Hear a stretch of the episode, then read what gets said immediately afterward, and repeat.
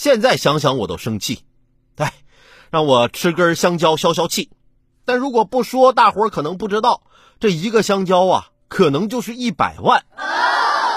一个榴莲一千万，一个香蕉一百万，这么贵的水果，难不成是金子做的？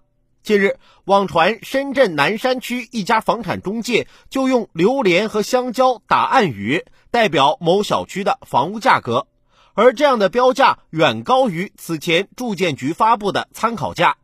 而自今年二月，深圳住建局发布三千五百九十五个住宅小区二手住房成交参考价格，严厉查处中介二手住房挂牌价格超出成交参考价格，也就是划定参考，不能随便喊价。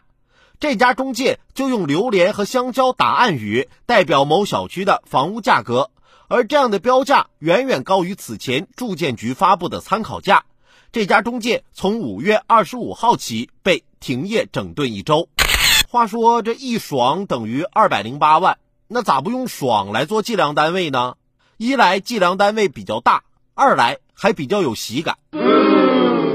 其实榴莲也好，香蕉也罢，这种略带戏谑的信息发布方式，折射出中介行业焦虑的同时，也表明深圳调控楼市的效果正在显现。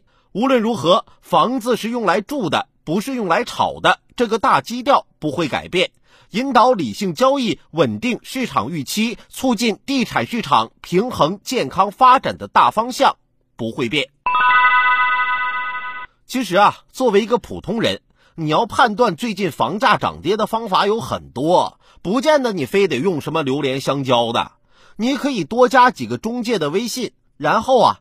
你就看看他们微信运动的步数，如果步数多，那就说明走得远，看房的人多，楼市火热呗。那如果步数少，那就是走的少，没什么人看房。